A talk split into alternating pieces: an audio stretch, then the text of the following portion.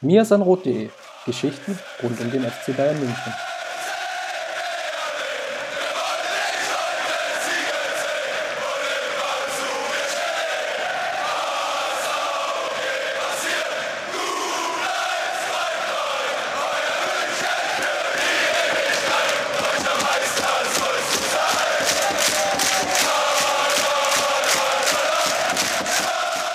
Herzlich willkommen zum Mesanrot Podcast. Endlich mal wieder.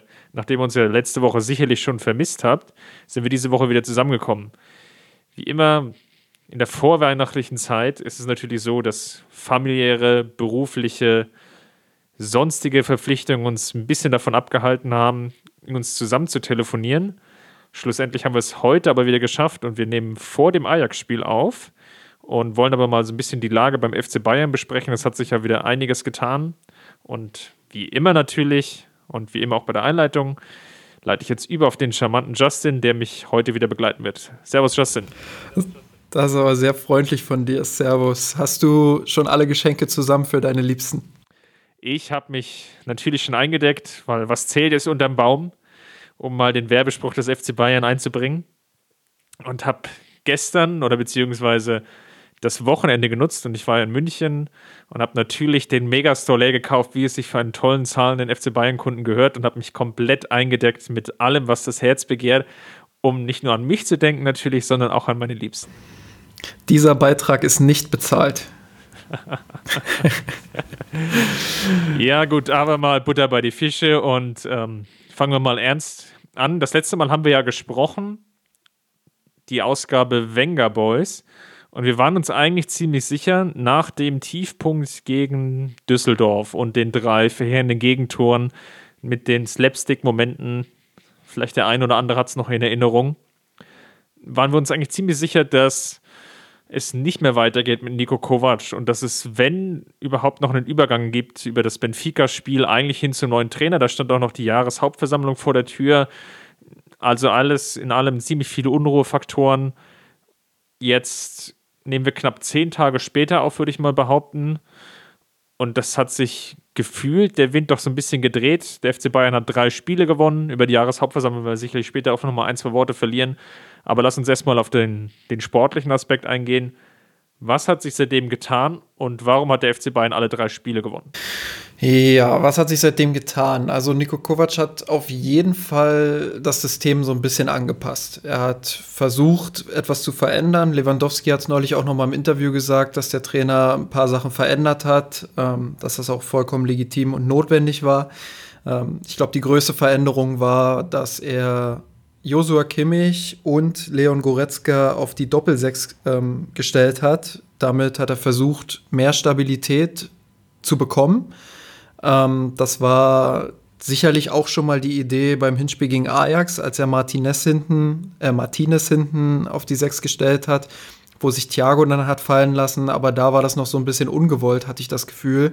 Ähm, da hat sich Thiago eher fallen lassen, weil Martinez das Spiel nicht machen konnte. Jetzt hat er tatsächlich mit Goretzka und Kimmich eine relativ spielstarke Achse da hinten gefunden, ähm, die auch gegen den Ball sehr stabil ist und es schafft auch ja so die diese Umsetzung des relativ vertikalen Spiels in einigen Phasen ja doch besser umzusetzen. Ähm, ja, und dieses 4-2-3-1 deckt die Räume, glaube ich, so ein Stück weit besser ab als das 4-1-4-1, zumindest im Kovac-System. Das war jetzt vielleicht ähm, die größte Änderung. Wir werden aber sicherlich gleich nochmal dann auch auf die Gegner eingehen, die es den Bayern ja doch relativ einfach gemacht haben an einigen Stellen. Ja, ich glaube, fangen wir mal mit dem Benfica-Spiel an. Das war ja so im Endeffekt die, die letzte Chance für Kovac. Und er hat eigentlich auf ein Team gesetzt, was sehr, sehr erfahren ist. Ich glaube, Ribéry hat gestartet, Robben startete. Dann, gut, die einzige nennenswerte Änderung hast du gerade schon erwähnt. Kimmich hat auf der 6 gespielt. Es war vielleicht mit Abseits noch von Hummels, der kurzfristig passen musste, wenn ich es richtig im Kopf hatte noch. War das eigentlich so die, die maximal bestmögliche Aufstellung, die zumindest aus dem Erfahrungskontext heraus betrachtet werden kann? Das war eigentlich ziemlich, ziemlich spannend an der Stelle und ich glaube, wenn ich es noch richtig in Erinnerung habe, war es ja schon so, dass Benfica eigentlich das Spiel hätte gewinnen müssen, wenn sie noch eine Chance haben wollen aufs Weiterkommen und hat aber oder sind selber auch nur im 4-5-1 angetreten, was jetzt so ein bisschen die Folge hatte, dass sie eigentlich eher aus einer kontrolliert abwartenden Haltung herausspielen wollten und den FC Bayern vielleicht über Konter ausspielen wollten, so ähnlich wie es Düsseldorf gemacht hat, aber komischerweise haben sie sich bei weitem nicht so clever angestellt, sondern ihr 4-5-1 war eigentlich sehr, sehr passiv oder von einer großen Passivität geprägt. Und das hat es den FC Bayern dann sehr, sehr einfach gemacht. Wobei man auch dazu sagen muss, das Ergebnis ging ja dann 5 zu 1 aus, für diejenigen, die sich nicht mehr daran erinnern. Es waren viele Einzelaktionen. Sowohl das 1-0 als auch das 2-0 von Robben waren, glaube ich, eher nochmal so ein Aufblitzen seiner alten Klasse. Justin sagt sicherlich nur in deinem Interview, hast ihn dann irgendwie, ihr beiden habt ihn zusammen sicherlich nochmal mit den Jungbrunnen ja, versorgt und nochmal so ein paar Flashbacks verschafft. Wir haben uns mit der Taktik, wir haben uns mit der Taktiktafel hingesetzt und haben ihm nochmal gezeigt, was, was kann er besser machen, wie kann er besser in die Räume stoßen, wie kann er wieder mehr 1 gegen 1 Situationen gewinnen und ja, dann hat es natürlich auch gegen Benfica geklappt. Ja, die Verletzungsanfälligkeit konnte dem ja leider nicht ausreden. Aber ja. Nee, das geht Worauf nicht. ich hinaus will, der spielerische Mehrwert in den letzten drei Spielen, und wenn wir es jetzt mal größer machen und das Benfica-Spiel mal verlassen wollen, den habe ich ehrlich gesagt nicht besonders gesehen. Also ich war am äh, Samstag auch im Stadion, da war es ja ziemlich ähnlich. Das 1-0 aus einer Standardsituation heraus, dem Eckball dann das 2-0 im Endeffekt bedingt durch einen Fernschuss, aber auch eher so ein bisschen zufällig, wobei man noch vielleicht mit, mit Wohlwollen sagen kann, aus einer Pressing-Situation heraus erzwungen. Und das dritte ja im Endeffekt auch. Es war aber jetzt eher auch wieder so, dass man hier bei allen drei Toren gegen Nürnberg auch von der individuellen oder von individuellen Fehlern des Gegners profitiert oder partizipiert hat. Und was mir noch so ein bisschen fehlt, und da bin ich jetzt gespannt auf die nächsten Spiele, ist auch, wie das neue System, also dieses 4-2-3-1, wie das spielerische Lösungen entwickelt. Wenn der Gegner vielleicht mal keine Fehler macht oder fast keine Fehler macht, so dass man halt nicht irgendwie aus der Partie rausgeht mit fünf Chancen oder vielleicht auch nur vielleicht drei Chancen, sondern dass man vielleicht wirklich nur noch diese eine Chance hat. Leipzig ist sicherlich ein Kandidat dafür, Frankfurt, auch wenn sie zuletzt etwas geschwächt haben. Und sicherlich wird Ajax auch ein sehr, sehr interessantes Spiel. Ja, das ist tatsächlich so die, die Spannung jetzt. Also ich würde sagen, jetzt sieht man erst dann richtig, wie, wie sich das alles verhält auf dem Platz mit diesem 4-2-3-1, ob das wirklich ähm, jetzt eine Änderung war im Detail, die, die Bayern stärker macht oder ob es tatsächlich auch so ein bisschen von den Gegnern her geschuldet war. Du hast es richtig gesagt, Benfica war ja in Europa eigentlich immer bekannt als eine Mannschaft, die auch relativ hoch mal presst und auch sehr, sehr, sehr enge Viererketten hat in einem 4-4-2. Ähm, ja, sehr gut verteidigen kann. Ich glaube, 2016 haben wir mal gegen Benfica gespielt. Da habe ich sie in einer Vorschau als vielleicht sogar die zweitbeste ähm, Verteidigungsmannschaft der oder in Europa bezeichnet nach Atletico Madrid, weil sie wirklich sehr, sehr stark verschoben haben, auch im 4-4-2 und es den Guardiola Bayern auch sehr schwer gemacht haben. Und davon war jetzt halt relativ wenig zu sehen. Das liegt auch an einer sehr durchwachsenen Saison. Benfica ist da in einer relativ ähnlichen Situation zum FC Bayern. Ähm, ja, und hat da einfach auch geschwächelt und hatte auch nicht den Mut, um Bayern da wirklich gefährlich zu werden, wie es vielleicht auch im Hinspiel phasenweise noch war. Und das hat Bayern dann natürlich auch in die Karten gespielt. Bayern hat die Räume bekommen, die Räume auch gut genutzt, dann muss man sagen. Ähm, aber es waren halt auch nicht die grandios herausgespielten Tore. Also, wie du gesagt hast, es waren vor allem Standards, es waren vielleicht auch die ein oder andere Situation nach einem durchaus auch erzwungenen Fehler der Bayern. Ähm, deshalb würde ich den Fortschritt jetzt vor allem auch im Pressing sehen. Das 4-2-3-1 besetzt, wie ich vorhin gesagt habe, die Räume ein bisschen besser für die Spieler, die beim FC Bayern halt sind. Ähm, Müller hat eine wesentlich bessere Position im Pressing. Entschuldigung, wenn ich hier so rein. Nee, das stimmt absolut. Also gerade Müller ist äh, profitiert von diesem 4-2-3-1 sehr. Ähm, aber auch das Spiel profitiert so ein bisschen von dieser dynamischen Achse aus Kimmich und Goretzka, die im Mittelfeld tatsächlich einen sehr guten Job machen. Ähm, aber ja, es stimmt. Also Bremen und gerade jetzt auch Nürnberg waren so passiv und teilweise ähm, so schwach im Spiel, haben so einfache Ballverluste drin gehabt, die nicht mal großartig erzwungen werden mussten. Ähm, ja, dass das schwer zu bewerten ist, ob es jetzt wirklich eine extreme Leistungssteigerung der Bayern ist oder ob die Gegner einfach dafür verantwortlich waren. Ähm, was ich vielleicht auch noch als kleine Änderung nachschieben würde, ist, dass mir aufgefallen ist, dass Bayern nach Ballverlust nicht mehr direkt ins Harakiri-Pressing geht. Also sie gehen nicht mehr direkt so in dieses offensive Gegenpressing und lassen sich dann vielleicht in der einen oder anderen Situation überrumpeln, ähm, sondern oft sind es halt zwei Viererketten und dann Müller und Lewandowski lauf vorne. Ähm, die beiden laufen dann halt an und ab und zu schiebt auch mal noch ein Flügelstürmer mit nach. Äh, grundsätzlich ist das aber alles doch ein bisschen tiefer und stabiler. Ich glaube, Kovac will da so ein bisschen mehr Stabilität, ähm, mehr Sicherheit in, in der Mannschaft sehen. Und dafür ist ein 4-2-3-1 geeignet. Jetzt wird sich zeigen, ja, ob auch in der Offensive endlich mehr Lösungen kommen oder ob es da eher kopflos bleibt. Die beste Halbzeit spielerisch war sicherlich vielleicht sogar noch die erste gegen Bremen, die schon von einigen Torchancen geprägt war, einigen Abschlusssituationen, wobei man noch dazu sagen muss, dass vielleicht bis zu dem 1-0 Gut, die eine Elfmeterszene war davor. Da habe ich mich am Wochenende mit Alex Feuerherd von Clean Erben auch nochmal drüber unterhalten, ob das eine Elfmeterszene war oder nicht. Und ähm, ohne ihn jetzt ähm, irgendwie anzukreiden, er meinte gegenüber mir, dass es ein Elf Elfmeter war und dass es dann sicherlich nicht einen Eingriff geben können. Dann fiel halt aber trotzdem das Tor noch aus der nächsten Szene heraus, mehr oder weniger, sodass der VAR hier im Endeffekt auf Vorteil entscheiden konnte summa summarum war es aber, glaube ich, spielerisch so die, die beste Halbzeit jetzt von den sechs Ganzen, die jetzt passiert sind. Ich würde vielleicht auch noch auf einen weiteren Aspekt an der Stelle nochmal eingehen. Wir konnten jetzt die Spiele so ohne weiteres auch nacherzählen. Alle drei, weil es eigentlich spielerisch ähm, oder beziehungsweise von den Spielern, die eingesetzt wurden, gar keine Änderung gab. Also einzig Robben, der sich ja leicht verletzt hatte, glaube ich, im Training nach dem Benfica Auftritt gab es eigentlich keine Änderung, wenn ich es ganz richtig im Kopf habe. Heißt eigentlich, dass wir Nico Kovac jetzt auch so zwischen, zwischen zwei Extremen sehen. Auf der einen Seite die relativ moderate Rotation.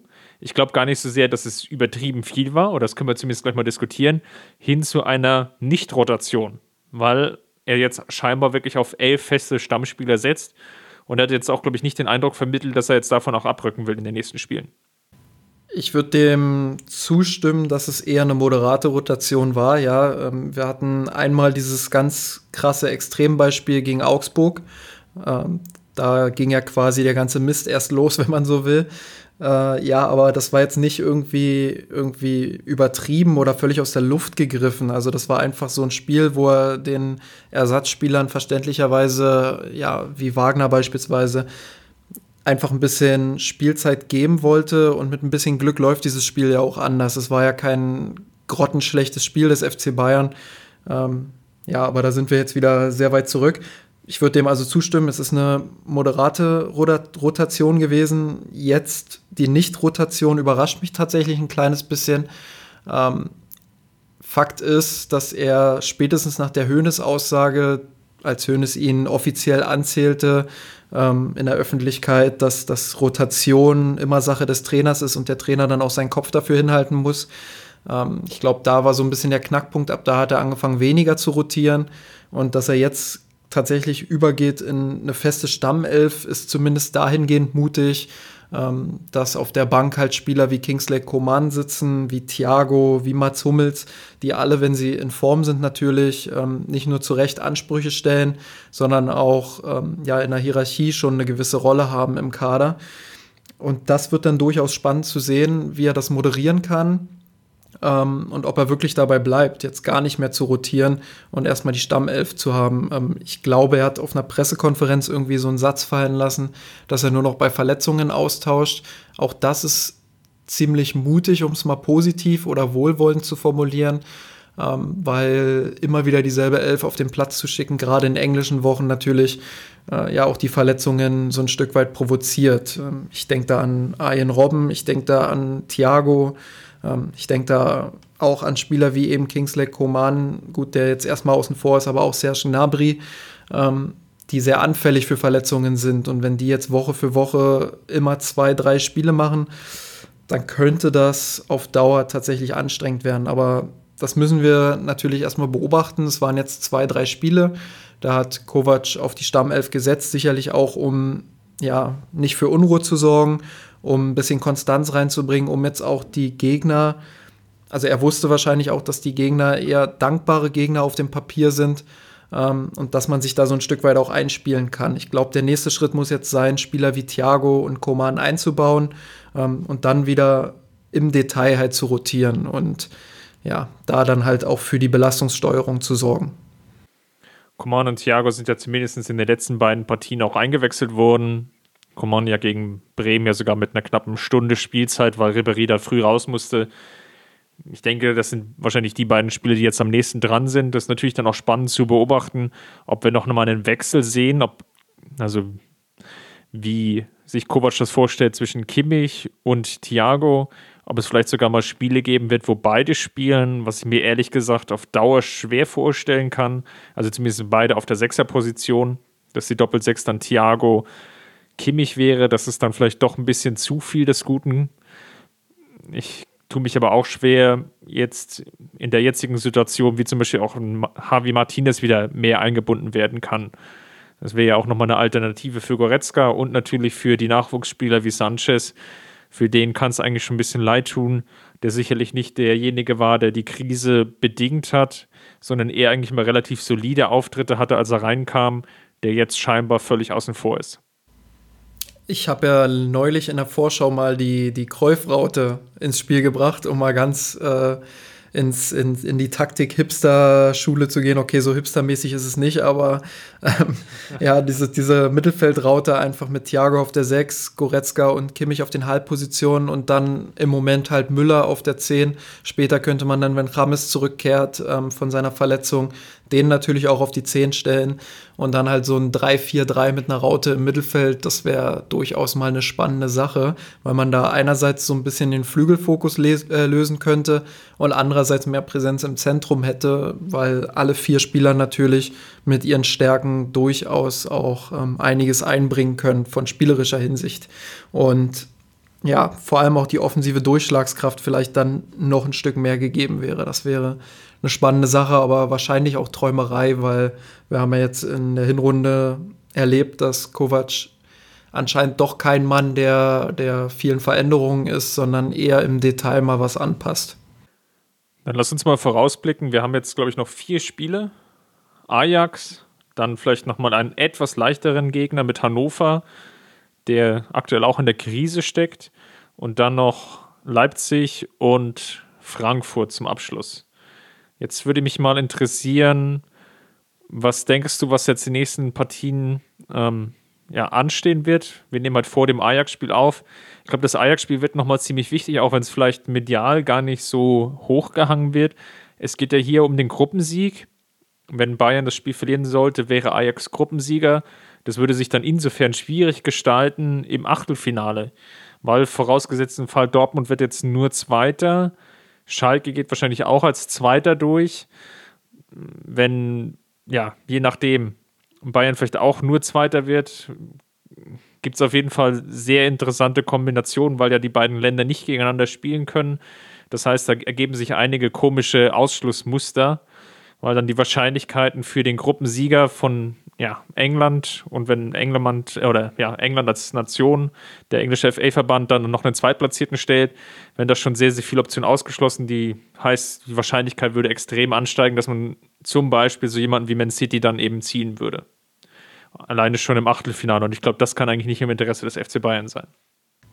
Ja, natürlich nicht. Ähm, einerseits natürlich muss man es immer so nehmen, wie es kommt, aber in der aktuellen Verfassung äh, sehe ich uns nicht in der Position zu sagen, ja komm, bring mir jetzt City, bring mir, weiß ich nicht, Liverpool oder sonst wen. Gut, Liverpool ist sowieso jetzt in der Champions League nicht so erfolgreich. Ähm, ja, aber die Top-Teams halt. Also gegen die würde ich jetzt ungern im Achtelfinale spielen. Ich glaube, es liegt ja auch im Anspruchsdenken der Spieler, dass sie unbedingt Gruppensieger werden wollen. Ähm, viel höher als diese Gruppensieggeschichte würde ich aber den, den Kopf, also die mentale Sache so ein bisschen hängen, weil wenn man Ajax im Stadion, im eigenen Stadion schlägt, ähm, dann ist das natürlich auch nochmal mental ein ordentlicher Schub, weil man weiß aus dem Hinspiel, wie unangenehm diese Mannschaft ist, äh, wie spielstark diese Mannschaft auch ist. Das ist genau also vom Typus her genau so eine Mannschaft, die alle Schwächen des FC Bayern einfach ausnutzen kann und auch ausnutzen wird, wenn Bayern die Schwächen wieder offenbart. Und dementsprechend wäre es natürlich eine, eine richtig starke Ansage jetzt für die letzten Spiele, wenn Bayern das Ding da in Amsterdam gewinnt und dann sogar noch überzeugend vielleicht gewinnt. Ähm, ich persönlich würde mich erstmal mit einem Sieg zufrieden geben, wie, wie, überzeugend der dann ist, ist eine andere Geschichte. Ähm, aber ja, es ist, es ist einfach für den Kopf enorm wichtig, dass Bayern mal wieder ein richtig gutes Spiel gegen einen richtig guten Gegner macht. Und ähm, ja, die Chance ist da auf jeden Fall, das jetzt gegen Ajax zu machen. Ich lasse auf jeden Fall für dich das Licht an. Und De Jong würde ich auch noch beobachten wollen. Das sind zwei Spieler, wo jetzt zunehmend auch das Interesse hm, ja, kolportiert wird. Ich glaube, Salihamidzic hat sich sogar relativ klar bei De Jong geäußert. Ziemlich spannender Fall, weil der Telegraph, ich glaube, letzte Woche war es, Ende letzter Woche, eigentlich ziemlich klar damit aufgemacht hatte, dass PSG wohl da im Rennen ziemlich weit vorne ist, wobei bei PSG natürlich auch noch die Fragestellung im Raum steht, wie jetzt mit den ganzen Football Leagues Enthüllungen und dem Financial Fair Play, wie das alles dann zusammenlaufen soll, kann, muss, wird. Das ist zumindest einige Fragezeichen, deswegen sieht sich, glaube ich, da der FC Bayern noch nicht gänzlich aus dem Rennen, weil der Telegraph jetzt an der Stelle, glaube ich, eine sehr, sehr wasserdichte Quelle ist. Ja, bei ähm, Delicht muss man, glaube ich, einfach mal schauen, ob da wirklich das Interesse so hoch ist. Ich glaube, De Jong war gefühlt jetzt etwas mehr genannt und etwas stärker im Fokus mal abwarten an, an der Stelle, ob da was passiert, wann da was passiert. Und ähm, ich glaube, da wird noch viel Wasser der Isar runterfließen, bis da wirklich eine Entscheidung gefallen ist. Und ja, das ist, glaube ich, gibt es viele Optionen. Ich glaube, mehr Optionen fast sogar noch, als es äh, Krachten in, in Amsterdam gibt. Von daher würde ich da erstmal den Ball flach halten an der Stelle. Ich würde für De Licht und De Jong das ein oder andere Mensa-Essen tatsächlich auslassen und den ein oder anderen Euro dazugeben, wenn Bayern das braucht. Nein, also für die, für die würde ich tatsächlich, äh, als wenn ich der FC Bayern wäre, dann würde ich alles in die Waagschale werfen, um die beiden Spieler nach München zu kriegen. Ähm, De Licht einfach ein herausragender Spieler, als Innenverteidiger fast schon komplett, würde ich sagen, in jungem Alter. Äh, gibt kaum Sachen, die er nicht kann. Äh, ich sehe ihn auch noch mal eine Stufe höher als äh, Pavard beispielsweise. Oder Süle, der ja also ähnliches für mich, Alter hat. Ja, auch, auch eine Stufe über Süle tatsächlich, ohne Süle dazu nahe treten zu wollen. De Licht ist einfach ein unfassbar kompletter Innenverteidiger, ähm, der, der dir eine absolute Sicherheit auf dieser Position für die nächsten vielleicht zehn Jahre gewähren könnte. Ähm, und bei De Jong ist es einfach so, dass es so ein extrem einzigartiger Spielertyp, der auf der 6 endlich wieder jemand sein könnte, wie es beispielsweise Schweinsteiger oder Xabi Alonso waren. Also jeder für sich natürlich einzigartig. De Jong wäre nochmal einzigartig, ähm, aber einfach so ein spielstarker Anker-Sechser, der, der den Takt vorgeben kann, der pressingresistent ist, der richtig gute Pässe spielen kann, ähm, ja, und der einfach das Herz des Spiels werden kann. Das fehlt den Bayern im Moment, finde ich schon. Äh, außer Thiago spielt auf der 6, aber ja, ich sehe Thiago auf Dauer halt nicht als den klassischen Anker-Sechser, sondern vielleicht eher als vorschiebenden Achter, ähm, ja, der dann so ein bisschen der vorgeschobene Spielmacher ist. Und dementsprechend würde ich mich darüber freuen, zumal das auch bedeuten würde, dass man zu Thiago eben noch eine Alternative dann im Kader hat. Dann lass uns vielleicht noch mal ein Wort über die Bundesliga verlieren. Die drei Spiele dann Hannover, Leipzig, Frankfurt die werden schon richtungsweisend sein, wie das Weihnachtsfest an der Stelle verläuft, oder? Ja, also wenn, wenn da nicht neun Punkte geholt werden, dann kann ich mir vorstellen, dass die Familie von Uli Hoeneß ein sehr unangenehmes Weihnachtsfest erlebt. Ich kann mir eigentlich gar keine, ich tue mich da schwer, echt eine Gegenrede und eine Gegenposition jetzt einzunehmen. Ich sehe es eigentlich ziemlich ähnlich. Ähm, man hat jetzt ein bisschen Glück gehabt, dass die Konkurrenz und mit Konkurrenz meine ich jetzt nicht Borussia Dortmund in erster Linie, sondern erstmal die Konkurrenz um die Champions League-Plätze selber so ein bisschen gestrauchelt ist, um zumindest diesen Platz einigermaßen abzusichern. Ich kann mir aber nicht vorstellen, dass dann der Jubel im, im Hause des FC Bayern besonders groß sein wird, wenn man vielleicht mit ja, 12, 14 Punkten Rückstand da reingeht in die, in die Rückserie mit so viel Rückstand auf Dortmund. Ich kann mir das nicht vorstellen. Ich denke, diese neun Punkte, die es, glaube ich, aktuell sind, das ist irgendwo so die Schmerzgrenze, die man, die man für sich, glaube ich, noch definiert und wo man das noch weiterlaufen lassen kann. Ja, man muss die neun Punkte jetzt zwingend halten. Im Idealfall noch irgendwo ein bisschen was abknabbern, um es mit Kovacs Worten zu sagen. Ähm, aber das ist natürlich davon abhängig, ob, ob Dortmund jetzt irgendwann mal ein bisschen strauchelt. Ähm, damit sollten wir uns aber im Moment nicht beschäftigen. Ich bin da voll bei Robben, der auch gesagt hat, wir sind im Moment nicht gut genug, um, um über die Meisterschaft zu reden. Ähm, da muss man jetzt tatsächlich erstmal sehen, dass man Platz zwei hält, dass man den Abstand auf Dortmund hält und dass man dann da ist, wenn Dortmund wirklich mal in eine schwierige Phase kommen sollte. Ähm, grundsätzlich würde ich mich aber eher erstmal mit den Spielen beschäftigen, die jetzt kommen, also mit den Gegnern dann auch beschäftigen. Äh, Hannover, die nicht zu unterschätzen sind, in, auch wenn sie unten drin stehen und äh, in ihrer aktuellen Form halt und mit ihren ganzen Nebenschauplätzen jetzt vielleicht ähm, nicht so hoch einzuordnen sind wie beispielsweise Leipzig oder Frankfurt. Ja, Wobei Breitenreiter natürlich wieder darauf zurückgreifen wird, eine sehr, sehr starke Mannorientierung reinzubringen. Genau. Und vielleicht sogar eine Spiegelung des Systems. Und ja, dadurch wird es wieder sehr unangenehm und sehr zäh. Ja. Schon mal als Vorwarnung für alle. Ja, also wenn ihr euch das Spiel irgendwie nicht angucken könnt oder wollt, dann macht das ruhig. Das wird, eine, das wird ein sehr grausamer Kick.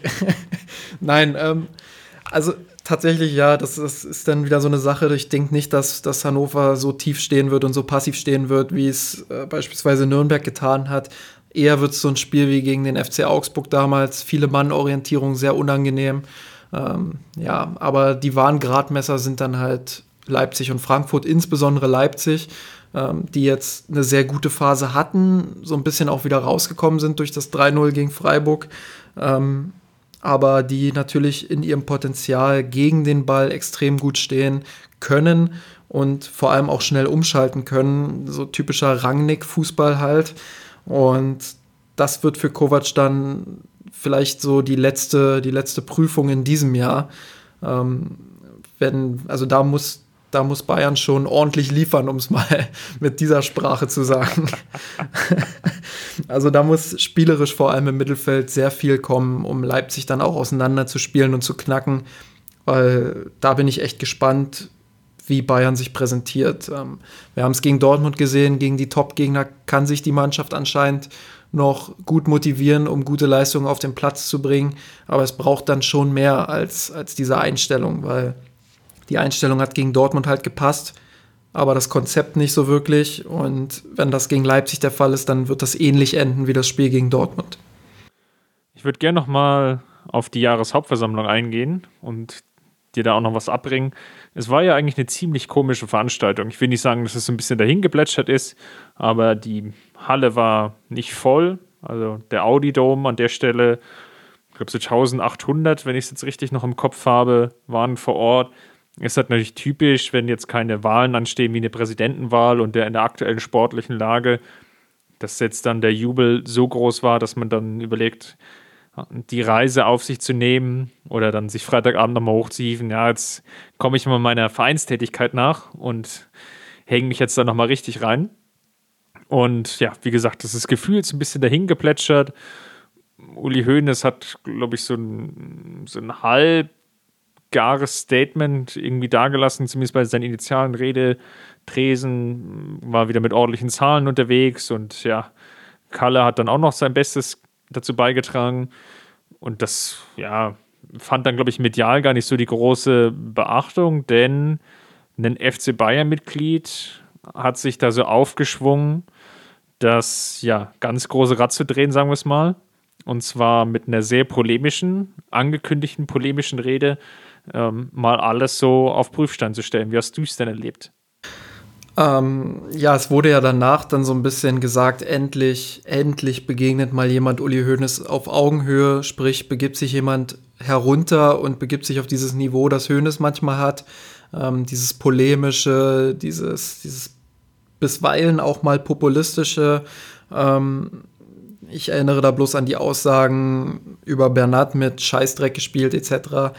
Ähm, das ist dann doch immer sehr polemisch und da haben sich viele darüber gefreut, dass, dass der Bayern-Fan dort ebenso polemisch reagiert hat. Ich muss sagen, ähm, dass es mir persönlich immer besser gefällt, wenn man das auf eine sachliche Ebene schiebt, ähm, selbst wenn der Gegenüber noch so polemisch ist, dass man dann versucht, das Ganze auf eine sachliche Ebene zu bringen und auch sachliche Kritik äußert. Ähm, ich glaube, wir haben in den letzten Jahren auch mit Christian Nandelstedt beispielsweise ähm, gesehen, dass der Verein auch mal reagiert, auch mal Leute zu sich einlädt, mit denen spricht, tatsächlich auch auf die Sorgen und Probleme des Vereins und der Fans ähm, auch eingeht, wenn man das tatsächlich auf eine sachliche Ebene bringt. Das hat auch wieder äh, die Protestaktion zu den Trikots gezeigt. Ähm, sicherlich hat es da auch eine, eine gewisse ein gewisses Zeitfenster gebraucht und eine gewisse Möglichkeit gebraucht, damit der Verein äh, das auch merkt. Aber auch da ist der Verein ja dann auf die Fans, beziehungsweise die Fans auf den Verein zugekommen und man hat eine gemeinsame Lösung gefunden. Und ähm, das funktioniert in meinen Augen nur, wenn man das auf einer sachlichen Ebene macht, wenn man, wenn man ähm, das fundiert auch äußert. Und das hat mir alles bei dieser Rede gefehlt. Inhaltlich äh, bin ich in vielen Punkten tatsächlich sogar d'accord mit dem Herrn, aber mir war es ein Stück weit zu polemisch. Ich glaube, der gute Herr Bachmeier, der die Rede gehalten hat, finde ich, hat einen ganz interessanten Ansatz gewählt. Ähm, es ist natürlich immer schwierig, in der jeweiligen Situation die richtige Tonalität zu treffen. Und ich würde sogar dir und Christian so ein bisschen widersprechen. Ich fand es eigentlich ganz angemessen, weil es einfach unglaublich schöne Art so ein bisschen mal den Spiegel vorgehalten hat. Den Spiegel vorgehalten im Sinne von, wie du es ja auch schon gesagt hast, ja, Uli Hoeneß ist zuletzt auch extrem polemisch aufgetreten und hat sich so geäußert, wie er sich eben geäußert hat. Du hast das Zitat zu Bernhard gebracht. Ich glaube, Ösel war eine ähnliche Diskussion, auch vielleicht auch ein bisschen anders gelagert, aber ja, von der Tonalität eben sehr, sehr ähnlich. Und da finde ich es gar nicht so schlecht, wenn einfach mal jemand auftritt und eigentlich das, das Gleiche wiederum benutzt. Ich glaube, wenn man so einen kleinen Kritikpunkt ähm, sehen könnte, wäre es halt noch extrem cool oder ein smarter Move gewesen, hätte man das Ganze am Ende dann nochmal so rausgearbeitet. So, ich, ich mache das genauso, weil sie es auch so machen und ähm, ich sehe sie da jetzt mit ganz hochrotem Kopf sitzen. Genauso sitze ich dann auch immer da, wenn, wenn ich wieder solche Äußerungen lesen muss. Das wäre, glaube ich, noch so das i-Tüpfelchen gewesen, wenn das noch so ein bisschen besser rausgekommen wäre. Nichtsdestotrotz fand ich es von der Art und von den Argumenten, wie du es ja auch schon gesagt hattest, ähm, ganz, ganz interessant und ganz spannend an der Stelle. Ich finde bemerkenswert noch oben drüber, dass Uli dann im Gegensatz zu sonstigen ja, sich wirklich überhaupt nicht dazu äußern wollte und das alles ein bisschen ins Reich der Fabeln verwiesen hat, um es mal so zu formulieren. Auch, glaube ich, keinerlei Gesprächsangebote gemacht hat, zumindest ist daraus nichts öffentlich geworden. Und so ein ganz kruder Satz, der irgendwie auch noch gefallen ist, so der Herr Bachmeier, der hat das ja alles nur vom Laptop abgelesen. Das ist ja irgendwie von außen gesteuert. Also ähm, das trägt nicht unbedingt zur Versachlichung der, der Debatte bei an der Stelle. Und ja, da hat sich, glaube ich, Uli Hoeneß wiederum keinen Gefallen getan. Und ich glaube, das ist dann wirklich das, vielleicht war das nicht intendiert, aber das ist auf jeden Fall das, was dann hängen geblieben ist. Ähm, diese dann doch eher kom noch komischen Äußerungen im Nachgang, als dann vielleicht die eigentliche Rede als solche. Weil hätte man jetzt darauf reagiert, hätte sich so zwei, drei Punkte rausgegriffen, anstelle von Uli Hoeneß oder Carlo Rummenigge, egal, einen von beiden, die da so ein bisschen angegriffen wurden und hätten die einfach so zwei, drei Sachargumente gebracht, dann wäre das vielleicht total entwaffnet gewesen. Und ja, spätestens nach dem Bremen-Spiel oder aller spätestens am Montagmorgen hätte dann keiner mehr danach gegräht. Aber so wurde das Thema einfach fortlaufend weiter bespielt und durch jede weitere Äußerung von Uli Hoeneß ist es eigentlich noch, noch entlarvender geworden, als es vielleicht initial geplant war. Aber das ist ja genau der Punkt, den ich vorhin, vorhin gemacht habe. Durch diese Polemik, sei sie noch so gerechtfertigt, ähm, dahingehend, dass halt auch Uli Hoeneß sehr polemisch ist. Durch diese Polemik hat er halt wiederum diese Aussagen von Uli Hoeneß provoziert. Ähm, also ich glaube nicht, dass man mit dieser Art und Weise Uli Hoeneß irgendwie erreicht, indem man so, so toll dieser Gedanke auch ist, ihm irgendwie einen Spiegel vorzuhalten. Ich glaube nicht, dass der FC Bayern erreicht wird, ähm, wenn, man, wenn man diese Polemik an den Tag legt. Ähm, viel mehr, und das hast du ja jetzt auch herausgearbeitet, es wurden, es wurden keine Einladungen, zumindest öffentlich ähm, wurde das jetzt nicht deutlich. Es wurden keine Einladungen ähm, an den Herr Bachmeier verschickt, soweit ich das weiß.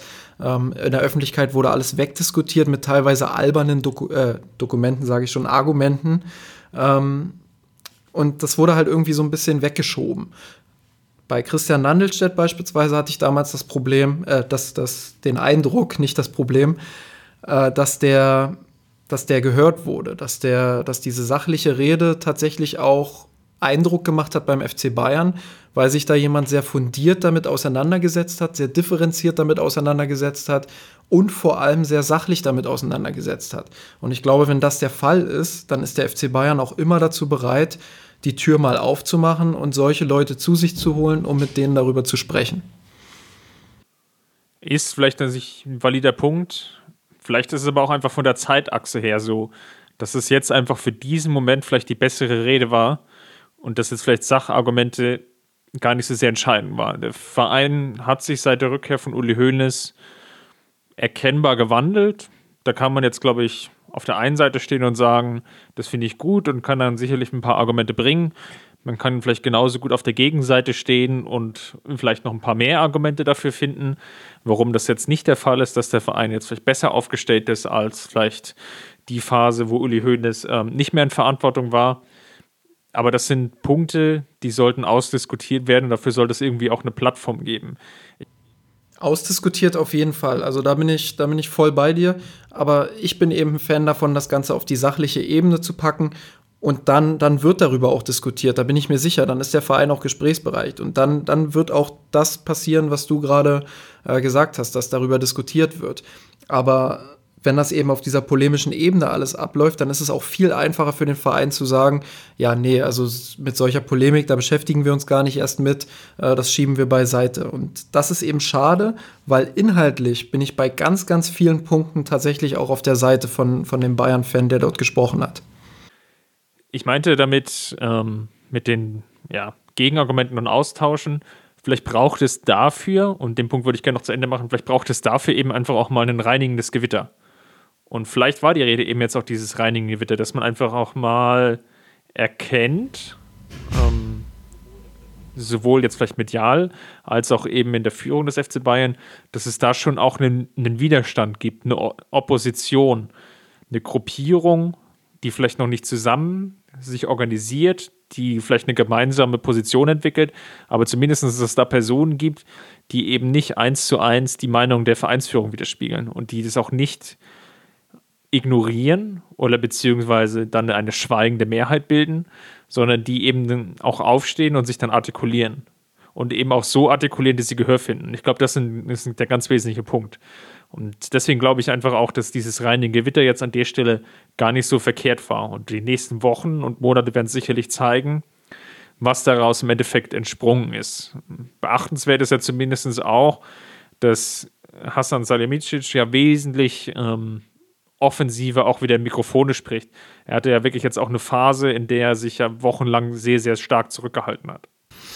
Ja, das ist äh, wieder so ein Thema, da verstehe ich jetzt nicht ganz, warum er plötzlich wieder da ist. So ein bisschen, ich, ich habe ihn ja äh, gerade in der Krise sehr vermisst, warum er jetzt plötzlich, wo es wieder so ein bisschen mehr läuft, äh, sich plötzlich auch zu seiner eigenen Position so äußert. Ähm, da gab es ja jetzt dieses Interview, ich glaube, mit der Welt, Weltsport, wenn ich mich da nicht irre.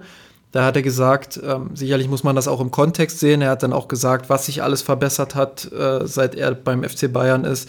Aber da hat er sich meiner Meinung nach schon sehr profiliert mit der Aussage, ähm, dass er schon mehr bewegt hätte als, ja, als die anderen, die vor ihm da waren. Und das fand ich doch sehr mutig und ein Stück weit auch respektlos gegenüber seinen Vorgängern. Ähm, das macht man erstens einfach nicht und zweitens hat man es auch nicht nötig. Wenn man sich selbst für erfolgreich und gut hält, dann muss man das nicht nach außen tragen. Dann, dann steht man über den Dingen, die dort berichtet werden und schweigt lieber, als solche Aussagen zu tätigen. Ähm, das zeigt für mich eher wieder, dass er gerade im Spiel mit den Medien viel, viel zu lernen hat und vielleicht äh, einfach auch nicht geeignet ist für dieses ganze mediale Spektakel. Es war natürlich so ein bisschen schönes Einmal-Eins des kleinen Managements, Management für Dummies Handbuch. Tu Gutes und sprich darüber. War zumindest der Versuch. Also sich natürlich irgendwie profilieren mit den tollen Ergebnissen, die man erzielt. Das ist irgendwie gehört dazu. Gerade auch ähm, zu der Gesellschaft, in der wir aktuell leben. Und Bratz hat das, glaube ich, versucht, ein bisschen zu beherzigen. hat vielleicht jetzt nicht ganz so viele Sachargumente auf, auf seiner Seite oder zumindest wäre das mal ein Punkt, den man nochmal näher beleuchtet.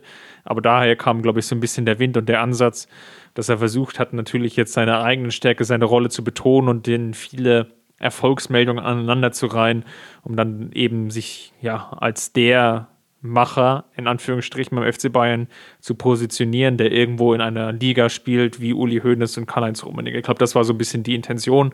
Ob das jetzt wirklich geklappt hat, lasse ich, glaube ich, mal jedem selbst überlassen, das Ganze zu bewerten. Ja, die Intention ist ja auch nachvollziehbar. Also man muss ja fairerweise sagen, dass äh, gerade Bratzo Salihamidzic in dieser, in dieser Phase jetzt auch viel einstecken musste. Ähm, seine Kompetenz wird immer wieder hinterfragt, teilweise zu Recht, teilweise aber auch ziemlich haarisch und ziemlich krass. Ähm, er muss sich auch nicht alles gefallen lassen, das steht völlig außer Frage. Aber ja, man, man muss sich dann auch nicht so äußern, wie er es jetzt getan hat. Ich glaube, es wäre viel souveräner gewesen, wenn er geantwortet hätte, dass er der Meinung ist, dass seit er da ist, ähm, sich viel getan hat, dass ähm, er ein gutes Verhältnis zu allen Beteiligten hat und dass er einfach über den Dingen steht, die dort berichtet werden. Das, das wäre viel souveräner gewesen, ähm, als die Vorgänger zu erwähnen und dann den Finger zu heben und zu sagen, guckt, was ich alles bewegt habe. Ähm, das fand ich ein bisschen unprofessionell und auch unsouverän. Ich glaube, da kann man jetzt nichts weiter mehr hinzufügen, außer euch noch eine wundervolle Weihnachtszeit erstmal zu wünschen. Wir werden uns definitiv nochmal hören wem es an der Stelle gefallen hat, wir würden nochmal dringlichst darauf hinweisen, dass wir es sehr begrüßen würden, wenn ihr uns einen kleinen Kommentar hinterlassen würdet in der Kommentarspalte oder unter Twitter oder unter Facebook oder für Justin auch unter Instagram. ihr könnt uns gerne mit fünf Sternen besehen bei iTunes. Das ist immer gerne gesehen. Das hilft uns, dass uns andere Leute auch finden, dass andere Leute auch Spaß haben, sich die knappe Dreiviertelstunde mit uns zu gönnen. Und als kleines Announcement und Goodie, ihr könnt uns jetzt auch unter Spotify finden. Wir haben es geschafft, den Podcast auch bei Spotify zu platzieren. Es war ein langer, mühsamer Weg, aber auch da sind wir jetzt gelistet und ähm, wenn ihr uns da hören wollt, dann tut es doch gerne. Und vor allem, auch das darf natürlich nicht fehlen, so ein bisschen Eigenwerbung. Äh, wenn ihr mit unserer Arbeit, die wir in unserer Freizeit hier stemmen, zufrieden seid, dann würden wir uns auch darüber freuen, wenn ihr uns mit einem Betrag eurer Wahl, das geht ab 1 Euro schon los, ähm, monatlich unterstützt. Das könnt ihr bei Patreon machen. Ihr seht auf unserer Homepage bei jedem Artikel die Banner. Ähm, dort findet ihr den Link patreon.com slash mirsanrot. Und da könnt ihr uns dann unterstützen und tut quasi uns damit Gutes, weil wir unsere Autoren beziehungsweise uns selbst dann auch mit Podcast-Equipment beispielsweise ausstatten können ähm, und uns auch mal was leisten können, was, was dann auch den Blog voranbringt, quasi auch die Nebenkosten abzudecken. Äh, das ist natürlich, das läuft hier nicht alles von selbst. Ähm, wir wollen natürlich auch nicht rumheulen, ähm, aber ja, jeder Unterstützer ist da sehr wertvoll. Ah, jetzt hattest du mich fast. Aber gut. du bist, du bist doch schon dabei, Chris. Du bist doch schon einer unserer Premium-Supporter bei Patreon. Ja, jetzt hängst es nicht zu hoch. ähm, ich mache das Ding hier mal zu und ja, ich denke mal, wir hören uns nächste Woche. Bevor ich noch mehr Blödsinn labern. Ne? Bis dahin, Justin. Was Servus. Ich hab geträumt von dir